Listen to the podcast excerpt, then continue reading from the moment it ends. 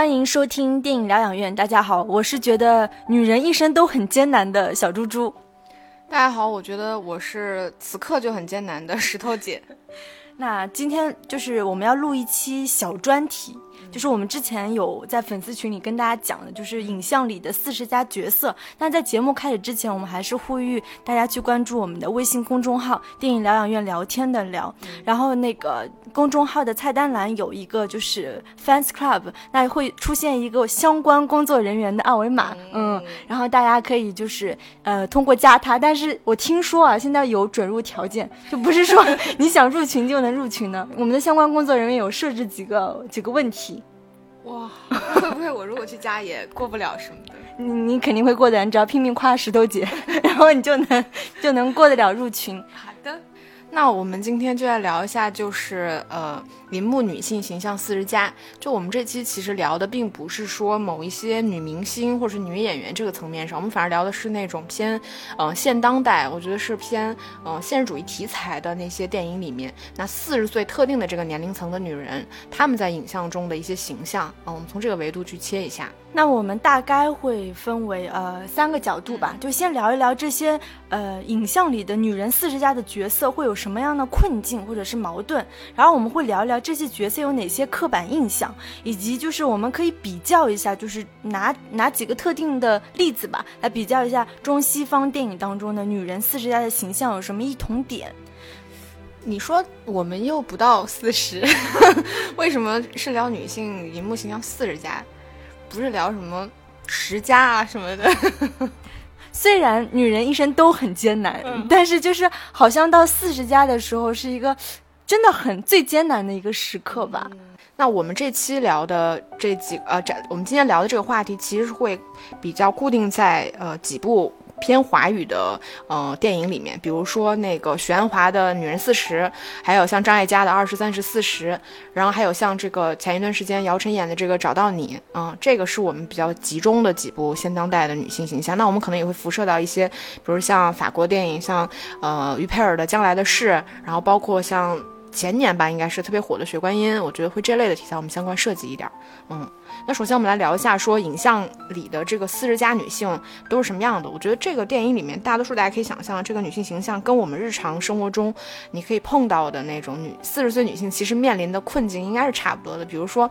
我觉得这个年龄层的女人是很容易被忽略的，就是她们在生活里面，就是在无论是在家庭上还是在职场上，她们其实可能是付出最多的一群人。她们也许是被需要的，但是。相应的，他们又是被又是非常透明化的。在我觉得这个是一个，就是你渐渐失去了作为女性的这么一个性吸引力的年纪，就是你是在这个年纪阶段最容易感受到这种东西的，包括你的体力，然后你可能呃生活里面关注的焦点，慢慢的都开始变得没有那么的年轻化和主流化的时候，我觉得是会有一种年龄上的强大的危机感。嗯，包括我觉得这个年龄的女人，就在荧幕形象上，她们大多是很孤独的，很寂寞的。对，其实刚刚石头姐说到的那种透明人。但是你们觉得有一个很有意思的地方，它另外一个就是矛盾点的在于，它既是透明人，但同时它其实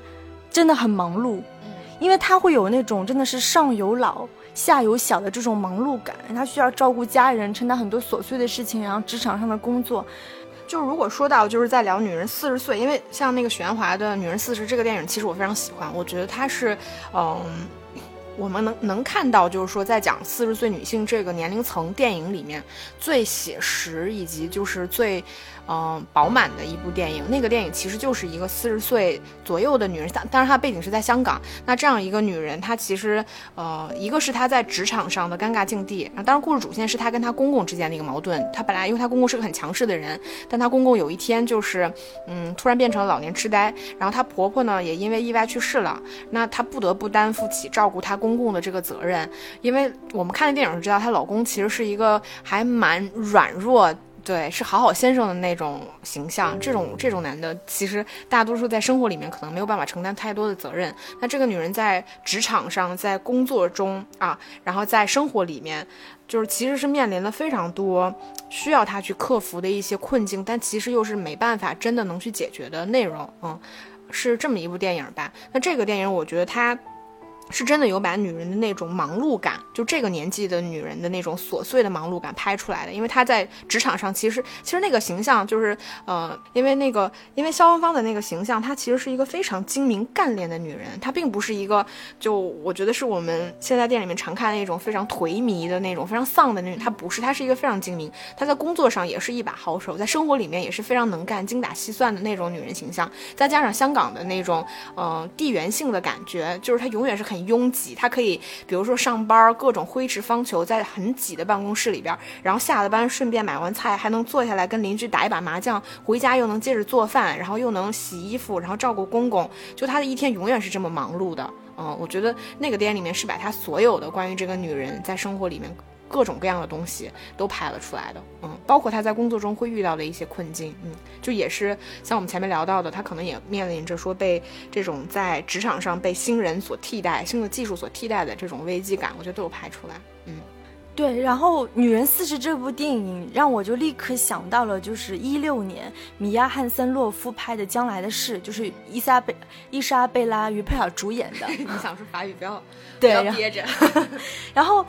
其实这个电影特别有意思，因为就是这个女主就是于佩尔演的是一个呃高中的哲学老师，然后呢，她也是处于这个阶段，就是她有一个母亲是很疯疯癫癫的，就是经常半夜打电话给她，呃，说她母亲说什么喘不上气或者要自杀，就是那种那种母亲。那同时呢，就是她有两个孩子，然后她又是学校里的老师，所以她整个生活其实也是每天忙得团团转这样的一个状态。然后这个导演也很有意思，就是米娅·汉森洛夫，她是阿萨亚斯的现任的妻子啊。然后她曾经其实是，她也是一个影评人出身，然后呢迅然后迅速的从演员身份晋升为导演。那他的整个就是说演艺圈的一个带领人，其实就是阿萨亚斯。他们俩在那个九八年的一部电影叫《我的爱情遗忘在秋天》，他们俩就开始合作了。然后其实。我看完就是将来的事之后，我我本来最喜欢的就是这类电影当中最喜欢的也是《女人四十》，许鞍华《女人四十》。但我直到看到将来的事的时候，我真的是有有被算是被震撼到，我真的觉得非常好看。就是那具体的我们会之后再来分析。然后说到就是忙碌感这个事情，我印象比较深刻的就是在将来的事当中，于佩尔的身形和步伐，你会发现就是。影像当中，我们怎么表现这个人很忙？肯定不是说我口上说我很忙，但是他有一个，就是他很多画面、很多镜头，他都是跟拍于佩尔，他就是穿梭在呃巴黎的街头，穿过学校门口，就是还闹罢工的学生，然后再穿梭过就是什么养老院去看望他闹心的母亲，就是他下半身的这个动作，我觉得是有被刻意凸显的。嗯，我记得有一场戏就是。她回到那个，她跟她丈夫，当时她跟她丈夫已经就是协议离婚了嘛。然后她回到那个海边度假的那个房子，因为那个屋子里信号不好，她就只能跑到海边去打电话。结果她是一边光着腿，然后一边就是踩在那个泥泞的沙土里面去去找信号打电话的这个场景，就显得特别狼狈。你会发现，就是这跟他当时的心境和处境也是一样的，就是。深陷泥坑，要很努力才能走出来。其实这样的镜头在这部电影当中有非常多，就无论是他穿着高跟鞋，还是平底鞋，还是说我刚刚说的那场就是光腿啊光脚的那场戏，你会发现步伐，它不仅是说。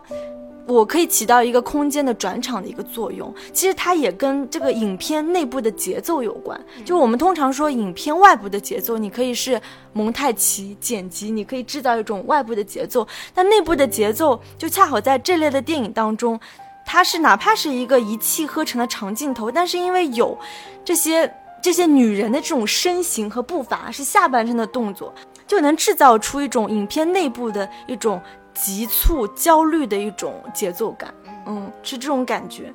就是一个还蛮写意的，我觉得是一个这样的拍法，嗯。但我觉得可能东方的电影相对来说可能没有那么在意说，就是比如说我们说到的这类这类内容的电影，其实它更多的是在故事层面上去吧。我觉得东方的电影其实是更偏这个层面的，就是影像层面上，我觉得相对来说可能会比较弱。它可能更多的是在拍一个故事，就是这个女性她所面临的困境是什么。比如像我们说的这个忙碌感，像我们说那个女人四十这种，它更多的拍的是说她一天要做很多事情，她可能永远在很拥挤的空间里面，可能就是之前不是也有聊过说为什么女人的注意力永远是分散的，就我们能同时做很多事情。我觉得他拍的更多是这种东西，就是他如何分身。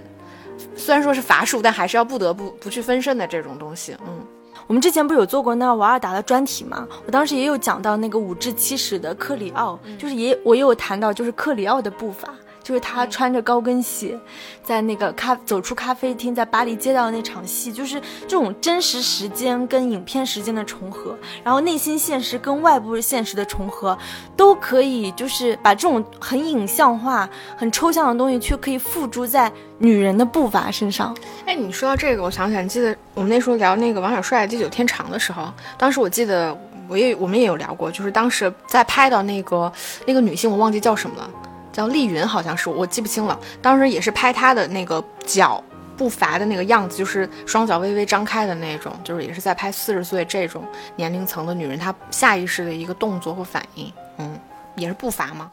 当，你除了你说到这个步伐之外，其实我又想到了，也是在这个相当于是人物外形上刻画。我想到那个二十三十四十，你记得里边就是张艾嘉那个形象，因为她是四十岁的代表嘛，里面她经历了这种嗯婚姻生活的破裂，然后在这种困境之下，就不得不想要去挽，像抓住青春的尾巴，或者讲抓住一个男人的那个时候，她的那个样子，我记我印象很深，就是她出去玩的时候，跟人家蹦迪泡吧的时候，她回家把衣服脱掉。它里面是要穿整套的那种塑身衣，对对。其实我觉得塑身衣这个东西，可能并不是说只有四十岁以上的那个女人会穿，但是在这个电影里面，其实它是有一个对比的，因为里边有关于二十岁女性、三十岁女性的这个身体，比如说她们穿内衣时候的那种样子的拍法，对，所以这种情况下它就会形成一种对比。我觉得这个这个设计其实也是很微妙的，就是这个年纪的女人要控制她的体型，然后穿一些非常修身的时候的衣服，就。是抓住最后一丝丝青春气息的那个点，我觉得其实还蛮准确的。嗯，对你说到这个，呃，二十三十四十当中这个张艾嘉的形象，就是除了你说的塑身衣，另外一个我印象特别深，也是挺微妙的一个点，就是体力。嗯，对对对，对吧？就是 很有意思，就是她就相当于她跟她丈夫分开之后，她第一个遇到的男人就是任贤齐演的那个叫，就是那个健身教练吧，对吧？对，就是。那他的设计就是一个比张艾嘉要小很，健身教练就是那个网球教练，对网球教练，对，然后就是。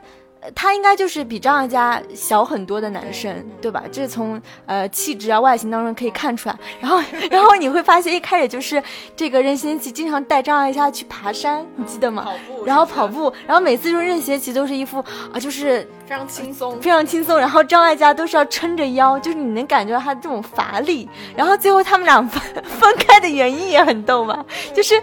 就是你会发现，他就是两个人在这种体力上的差距导致性生活的不和谐，其实也是很有意思的。所以，其实我我我记得我我觉得我看完这个电影之后，就虽然说我们还没到四十，但是就是你看完了之后，你会觉得说，张艾嘉应该也是在这个年纪去拍了这个电影，就是接近的年纪，所以四十岁这个女人，在她二十三十四十这个。呃，整个故事架构里面，它相对来说是最完整的，它更加游刃有余，它其实运用到非常多戏谑的，还还甚至带有点这种黑色幽默的东西在里边去拍四十岁的女人她们是什么样的，我觉得很多细节是非常有趣的，嗯。其实刚刚我们有讲到，就是除了女人四十，呃，她的丈夫就是罗家英饰演的，虽然软弱无能，但是起码没有什么婚姻破裂，也没有出轨，对吧？但是没有能力出轨。对，然后就是张艾嘉的这个二十三十四十，还有将来的事，都是丈夫出轨，嗯，然后自己就突然就是从就是很很正常的婚姻生活变成了一个人，嗯，然后我就想问石头姐，就是你相信爱情的永续性吗？对。婚姻和爱情，我觉得是两回事儿吧。你要说相信爱情的永续性，我是相信的。我相信爱情是永恒的，只是只不过我不相信跟一个人的爱情能永恒。嗯，我觉得爱情这件事情是永恒的。你觉得呢？那那这个就是变成一个很个人的事，就是我心中充满爱，只是不知道对谁，对吧？这个逻辑，我觉得应该是说。嗯，我觉得我我因为我不太了解，我没办法说男性也是这样，但我觉得女性是无论其实你在什么年龄层次，其实你都是非常需要爱这个东西的，就是大多数时候我们的这个爱的投射对象是一个男人，对吧？但是就是。你毕竟跟这个人在一起，我觉得有的时候这个人是没有办法满足你对于爱情的幻想，或者说你们确实会走入所谓的这种，叫什么危机？你们可能或者是爱情就失去了，你跟这个人的爱情失去了，但是你跟这个人分开，或者是哪怕你再遇到其他人，你还是会唤起爱的感觉。所以我觉得这个东西对于女人来说，我觉得它是永恒的，嗯，但并不是说女人一定需要一个男人，我觉得她是需要爱，嗯。就独立女性也可以很，也可以 很很需要爱。这个，对我了解，就是你你再想一想，好像这些电影当中，就是这些女人她不是遭到这个感情危机嘛？但是你们发现她并没有去表现她对这个男人本身是多么痛恨，嗯，多么伤心。我觉得反而是一种生活状态的变更，嗯，有点抽象。就就比如说张艾嘉这个，她她丈夫其实是另组家庭被她发现嘛，然后立马就离婚了。但是就是之后所有的这个片段啊、影像，其实都没有表现张艾嘉多么恨这个丈夫。嗯，她其实是在寻找自我。嗯，就是她只是自我的一种状态的变更。包括于佩尔的那个将来的事也是，她丈夫也是突然有一天告诉她说：“我要搬出去住，因为我爱上了另外一个女人。”就可能法国人就是 更更随意一些，但是。于于派当时非常震惊，他是不能接受的心理上，但是他马上就是开始在寻求说，那我接下来我应该我的感情何去何从，或者是我的人生状态何去何从？我觉得也更多的是跟自己的一种和解。嗯嗯，对，我觉得这类的电影大多数就是，嗯嗯，就是女人她更多是。向内去寻找的一个过程，就是因为我觉得从现实层面上来讲，就每个人的这个时间和精力毕竟是有限的。那当你比如说你从二十几岁或者三十岁、三十几岁你进入婚姻，到你四十几岁的时候，其实你不得不为了这个家庭，比如说你的孩子、你的老公，投注掉你。大多数大多的时间跟精力之后，其实你是没有太多时间去投射你自己内心的。但当然，当这个年龄阶段你的生活发生一定变化之后，那你可能更多的是需要去通过一种向内去投射，去寻找你自己。我觉得才能够再次往前走，就生活才能够继续吧，是这样的。嗯。我觉得这也是这些电影为什么就是好看或者是吸引人的原因，因为我们应该吸引女性，吸引女性，对，不知道男性看起来什么感觉？因为不然就变成电视剧啊，狗血电视剧啊，什么复仇，对吧？妻子的诱惑，对呀，对呀，就是会变成那种那种狗血的事情嘛。然后，然后再聊到一个，刚刚其实石头姐有讲到，就是在《女人四十》当中，就是她面对的这种职场的危机。嗯，那这种职场的危机，就是不仅是说啊你晋升的一种瓶颈，也有被那种新人取代的危机感，但同时也伴随着某种。就是你自己的，无论是你自己的能力、你的外貌、你的各方面的一种过时感。嗯嗯，那所谓的过时感，你记得就是在《女人四十》当中，就是他们的公司来了一个年轻漂亮还会用电脑的那个年轻女性，对吧？立马就是什么老板客户的吸引力都被那个女生吸引过去了。那其实这某种程度上是一种过时感。我我我觉得这个其实分两个层面上去考虑，就是从现实层面上来讲啊，就是你当你的在职场上的生存技能已经落后的时候，毕竟现在科技发展那么快，其实你是非常容易被淘汰的。当然，这个电影里面它还是我觉得是偏戏剧性去处理的，就是最后还是以非常戏剧化的方式去表现了，就是。真正你的这个能力或者实力不会在职场上被淘汰，但这个观点本身不一定是是正确的，嗯。但是我我有的时候也在想，就是我我我觉得我现在这个年纪就在职场上。就虽然还没有遇到那种所谓在女性，我们常常去就是媒体上渲染的那种说，呃，什么互联网公司或者整个什么所有的公司都在呃淘汰三十五岁以上的人这种这种东西，我觉得你你你在其中其实是会感受到一种焦虑感。但是我觉得你是说这种焦虑感它是真实存在的，就是说是不是说四十岁以上的人他在职场上面临的困境就是，嗯，怎么说呢？我觉得是。呃，非常真实，或者说不可逾越的，或者说那么具有普遍性吗？我觉得其实也不见得。嗯，你懂我的意思吗？嗯，我觉得相对来说，这种就就就好比我们说女性在职场上受受到的所谓这种性别歧视，它可能是很普遍的，但我觉得它并不是说已经夸张或者蔓延到是每一个个体的事情。嗯但是我们不支持啊。对，其实我觉得最近好像这类的话题有被大众媒体去渲染，嗯，对吧？还有去包装，就是什么三十五岁以上，你现在只能去什么送外卖，只能开滴滴车，就类似。但这个肯定是有点戏谑，有点有点夸张的成分在。然后就说到这种过时感在。或者是说在影像当中的呈现吧。刚刚有说到《女人四十》那部电影，然后我其实有想到，就是在将来的事当中，就是于佩尔她有一个动作，就是她本身想，她她本来想扔掉她家，就是她跟她丈夫分开之后，她想把家里的鲜花全部都扔掉。然后她呢，就是影片其实法国电影有那种，我我我喜欢法国电影的一个点，就是我喜欢那种琐碎感。嗯就是无论是你是台词的琐碎感，还是一些生活细节，因为她她用一个篇幅，她就去拍，呃，于佩尔把那个鲜花的那个花盆从餐厅拿到了客厅，嗯，然后呢放到客厅之后，他又看这个花不顺眼，他就把它装进了一个宜家的那种袋子里，然后走到那个楼道那个垃圾桶旁边想去扔，结果扔进去之后，他又把那个鲜花给拿出来。当时这场这场戏就结束了，就换到另外一场戏。但是事后他其实有去在说这个事情，他就觉得啊，女人四十的我就好像这些鲜花一样，因为他最终决定他没有扔掉那些鲜花，所以就是这种很很细碎的那种那种东西是，是我觉得这部电影很让人着迷的一点。嗯，其实嗯，我觉得我觉得像那个。二十三十四十，因为它是还是一个比较明显的女性去对年龄各个年龄层次去对比，我觉得那个里边可能过过时感，我觉得它处理的其实相对来说是比较比较隐蔽的，就是张艾嘉在离婚前跟离婚后的穿着上的一个差别。就像我说的，她可能离婚离婚后，为了出门还会穿那种塑身衣，但是她离婚之前，其实她穿的是那种比较宽松，嗯，碎花。当然那个时候可能是他们度假回来，她穿的我觉得更多是这样的这样的衣服。其实你说到，那我可以说别的吗？我可以不说过时感吗？嗯，那除了过时感，其实我又又刚才你说到的这种很琐碎的，就让我想起来，就是像《女人四十》里边，呃，就是萧芳芳那个形象，我觉得她有非常多，呃，很有这个年龄特质的东西，就比如说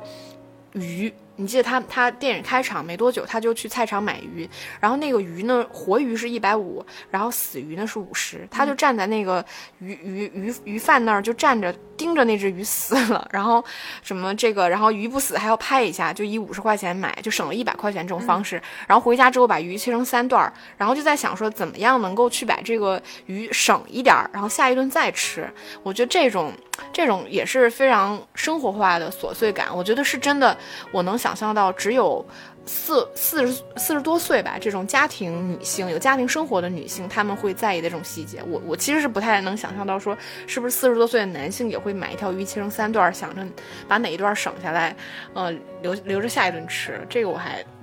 觉得想象不到。嗯，我觉得男，我觉得男性应该很难，但是我觉得我目前就会。因为我比如说我买颗柠檬，我会想想着今天是切两片，那明天要分成几片，然后后天分成几片，我必须在三天之内把这个柠檬给消灭掉。你们的生活都这么有计划性的吗？这这是为了什么呢？就是为了让生活有一些条理吧，那不然就会造成一种浪费，很可能我会忘记我买过这个柠檬，或者我只吃了两片之后再也想不起吃这个柠檬。这个我觉得你这个是。调理你这个并不是为了就是省省下来，或者说在生活上精打细算，对吧？我觉得可能还不是这个层面上，所以你还不到四十嘛。等你到四十的时候，你再看看你会不会这样。一个柠檬要吃五顿，每每顿两片，精 精确把它切好，可能是。然后我们再来聊一下这些就是女性形象的刻板印象吧。首先，我觉得就是刚刚我们也有提到，就是说。这种为什么在这种电影里面，往往就是婚姻是不可靠的，男人是很容易变心的，而且不负责任的，然后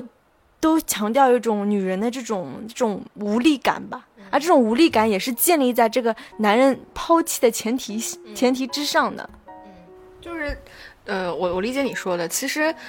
嗯，更多时候我们理解，如果说四十多岁发生了这种婚姻危机，大概率都是男性出轨。然后女性在其中是受害的一方，那她面临了这种婚姻的巨变之后，她要怎么样去自立自强？怎么样从婚姻里面走出来？怎么样靠自己，对吧？我觉得更多是这种层面。其实，嗯，当然这个肯定是一种社会现实。但是你有没有觉得好像很少有这样的电影，就是说这个四十加的中年女性她是婚姻非常幸福的，可能她的这种危机来自于自身，一种我我我我我有想过，就是为什么不能有这样一部电影，就是他到四十岁以后，他的危机是一种。发自内心的一种精神危机，而并非很多很戏剧性的外力造成的。嗯。其实我们可以想象，就是大多数，呃，我们说这类电影在就是四十岁以上的女性在电影里面的刻板印象，就像你说碰到的危机，大多数都会有婚姻危机，对吧？所谓的家庭破裂、老公出轨，那这个是家庭层面的。那可能在工作层层面上，像我们前面提到过的，就是她可能在职场上面临一系列就是被更新换代的危机，啊，那你像你说的这个，我觉得其实好像确实是没有，大多数的就是女性这种，嗯，精神层面的危机，我觉得都是被现实层面的危机所。隐埋的，可能当你的呃现实生活不得不发生就是一定变化的时候，他的这种精神层次层面的危机才会浮现出来。就是没有好像好像我也没有太看过说，呃一部电影就是专注在女性的这种精神层面危机的，嗯，可能也也是我没我没有看到过，嗯。那其实我有想到我们上影节刚踩的那个电影，就是弗里达那个电影。对吧？其实你照理来说，这样一个就是墨西哥知名的女画家，其实她的很多危机，比如说她痛苦，她的痛苦是来源于她的身体的生病，某种残缺的痛苦。但另外一方面，我觉得也是一种艺术创作，其实这是一种精神危机。但那你那你能想象到说这种精神危机要怎么跟年龄结合起来吗？你觉得这种精神危机是一种特定年龄层次才会有的吗？如果。没有他现实生活这些东西的话，我觉得这种精神危机肯定是跟年龄联系在一起，但不一定是四十加，我觉得三十加也会有精神危机，可能有啊，我觉得什么年龄都有。对 对，只是说年年龄的增长，这种意识到这种精神危机的这种自我意识可能会更强烈。嗯嗯，就是随着你年龄增长，你其实你会越来越在思考说自己到底是谁。我觉得这种，这种维度吧，嗯。然后另外一个刻板印象就是职场女强人，我觉得这个这个状况可能是在中国的影像当中更为明显。你会发现那种所有人都是什么西装，嗯，白衬衫西装，OL 风的那种，对，然后那个气势一定是咄咄逼人的。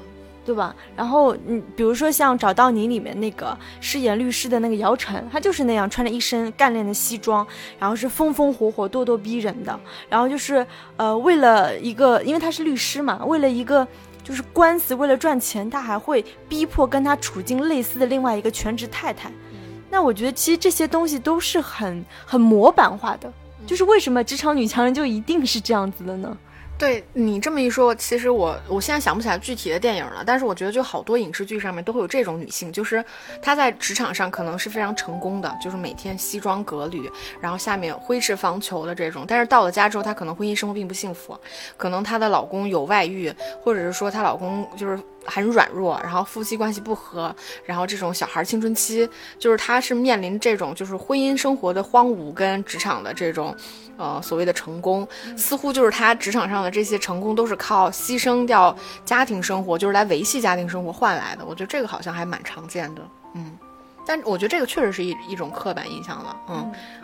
然后另外一个想跟石头姐特别想聊的一个点，就是你不觉得其实，那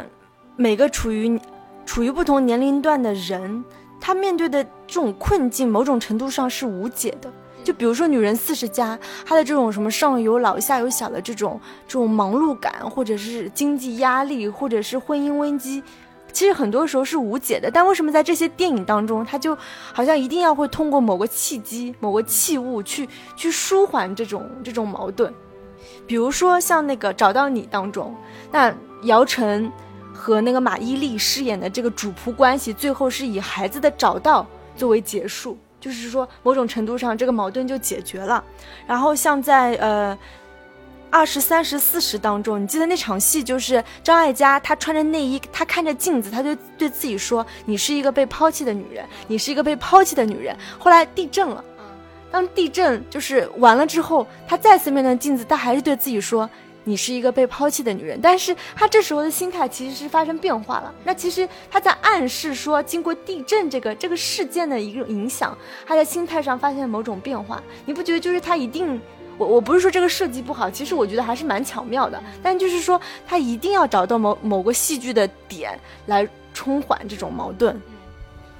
嗯，其实我我我我我也蛮喜欢，就是你说到张艾嘉这场戏的，我觉得它是一个很诙谐的做法。就是从剧作的层面上来看，就是大多数的电影它还是，呃，需要一个起承转合的，就是一个偏戏剧性处理的一个手法，就是它会有一个矛盾集中的点，就像我们前面聊到的各种什么婚姻危机、职场危机，那它也需要一个去，嗯。让观众在这个故事里面得以释放的，就是我，我可能三十几、四十几、五十几，但我可能面临的困境有某些共同点，我需要在这个电影里面得到一定程度的释放，啊，然后我觉得这种释放其实就是随着这种在电影里面矛盾的解决带来的。像那个女人四十不是也是一样吗？其实她最终能够得以解决她。面临啊，现实层面上最大的一个困境的做法是，他公公最后去世了。嗯，这个相对来说解决了他某种程度的困境。但是像你说的，我觉得大多数你在生活里面的困境是你不得不就这样往前过。就我觉得那个那个说法非常好，就叫那个叫什么熬日子。我觉得这个说法特别好。其实你就是要把这个时间熬过去，因为你真的没办法解决。就是生活真的就，呃。没有所谓的绝对的正确答案，或者说，嗯，答完了交完了卷儿就可以的那个那个样子吧，嗯。那我再说一下，就是我特别喜欢的《将来的事》当中，他对于这种女性危机的一个解决途径，其实它是无解的。它虽然在，其实这部电影也是戏剧冲突，其实还蛮强烈的。就比如说，他他那个特别会惹事的母亲，然后去世了。去世了之后呢，于佩尔参加完婚礼之后，她就坐公交车。结果她坐公交车的时候呢，她看见了她丈夫就跟她当时外遇的女人从她身边擦肩而过。她外遇的女人多少岁？没有没有细说这个事情，嗯，完全没有讲这个事情，就是其实忽略掉。然后当时就是她经一下子经历了丧母之痛，然后又是呃被老公就是被离婚的状态，她一下子在公交车上她就痛哭了。然后包括也有好几场戏，就是她早晨醒来的时候，就是她眼睛是她眼睛是湿，就是说明显是把枕巾哭湿的那种状态。但是其实她。他到结尾的时候，你并没有任何，就是又发生一件什么事件解决了他这个危机，就是他还是这么照常的日子过。我会觉得这种处理的方式其实还挺法式的，他不需要通过一个特定的事件来疏解这个矛盾，因为所有你的就是这种什么爱恨情仇啊，都是在生活当中或在过程当中已经慢慢的疏解掉了。嗯，其实你说到这儿，让我想到一个比较有意思的东西，就是眼泪。就是我觉得四十多岁的女人在电影里面会哭吗？其实我觉得有一些电影是会哭的，就，呃，你比如说二十三十四十，就是她跟她老公离婚那一瞬间，其实她是哭了的。呃，女人四十，我有点想不清了，就是她有哭没哭？但是我会觉得说，就是眼泪在这个女人，嗯，怎么说，寻找自我或者克服这个这个年龄危机的时候，其实承担的作用非常小。就是反而他并不是通过那种非常浮夸的嘶吼式的，呃，那种方式去排解掉这种现实层面的矛盾，就是那种非常浮夸的那个，那种我觉得其实就不是非常的生活化。当然你也会有崩溃哭泣啊，但是大多数时候这个并不是非常常态的表现，是比较极端的表现。哦，我我觉得还有一个呃刻板印象，但这个刻板印象我觉得是中性词，就是我觉得四十岁的女女性在电影里面大多数会有一个表现，就是她们很抠。就我前面聊到过的那种非常琐碎的，就是什么买个鱼啊，或者什么买头蒜啊，就这种，嗯，在电影里面我觉得非常常见，就表现他们在这个细节上的，呃，在意。我觉得这个也是，呃，算是这个年龄层的女人在电影里面一个比较特殊的表现吧。那我们最后再简单的聊一下，那就刚刚我也有聊，呃，于佩尔的那个将来的事，包括女人四十二十三十四十啊，找到你这些，其实它是属于中西方电影当中的女人形象，你觉得会有什么样的异同点吗？其实我刚才为什么会问你？因为将来的事我没有看。就我为什么会问你说，呃，就是于佩尔的老公出轨的那个对象的年龄是多大？因为我觉得你你就说到这个女性形象有什么差别？我觉得是这种电影里面让我常常看到，就是四十多岁的女人，当她们面临就是家庭危机，比如说老公出轨，她老公出轨的对象大多数都是一个年轻漂亮的女性。嗯，我觉得这个是可能就是非常东方化的一个表现，就它一方面是一个就是四十多岁女性面临着性吸引力下降，跟一个风华正茂的女性，就是她是非常青春靓丽的那个样子的对比，就是造成这种所谓的你你的内心的这种焦虑感。我觉得这个是蛮东方化的一个表现，因为我们毕竟就是喜欢就是青春年少的女性，就是我觉得这个。我觉得这是非常东方化的，但我不知道是不是西方也这样。我觉得这个是一个东方化、非常东方化的文化。我并并不是指责说男性就喜欢年轻漂亮的女性，我觉得女性也就是喜欢年轻、年轻漂亮的女性和男性。我觉得这个就是我们对于年轻的一种喜爱，包括像我们现在说，呃，很多女明星啊或者什么，我们对他们就是表的表赞扬的一种